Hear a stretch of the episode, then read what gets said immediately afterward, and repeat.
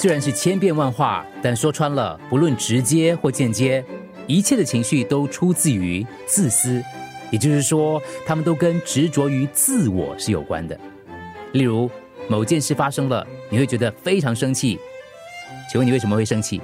如果那件事跟你无关，你还会那么生气吗？有人随口说了句话，也许没有特别的意思，但如果你认为他分明是冲着我来的，你的敌意马上就会升起。有人占你便宜，如果你不计较，事情很快就会过去；但如果你说他根本是吃定我了，你就会很火。如果我们的情绪里没有了我的成分的存在，单纯就事论事，心情自然很容易平静下来。但如果情绪都是来自于我，就完全不一样了。我们会钻牛角尖，久久无法释怀。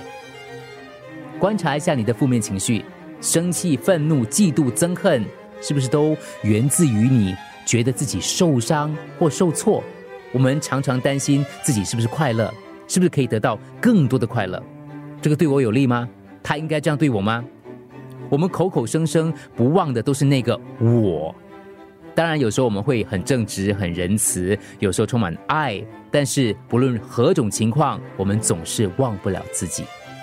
快乐是忘了自己，不快乐是只想到自己。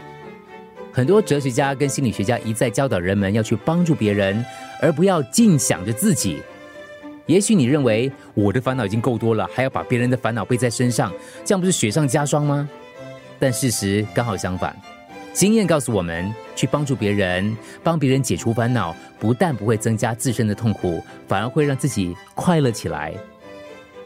当你只想到自己，就会变得封闭、狭隘，很容易陷在自己的挫折、愤怒当中。当你忘了自己，连带很多烦恼也会跟着忘了。当你感到快乐的时候，你是忘我的。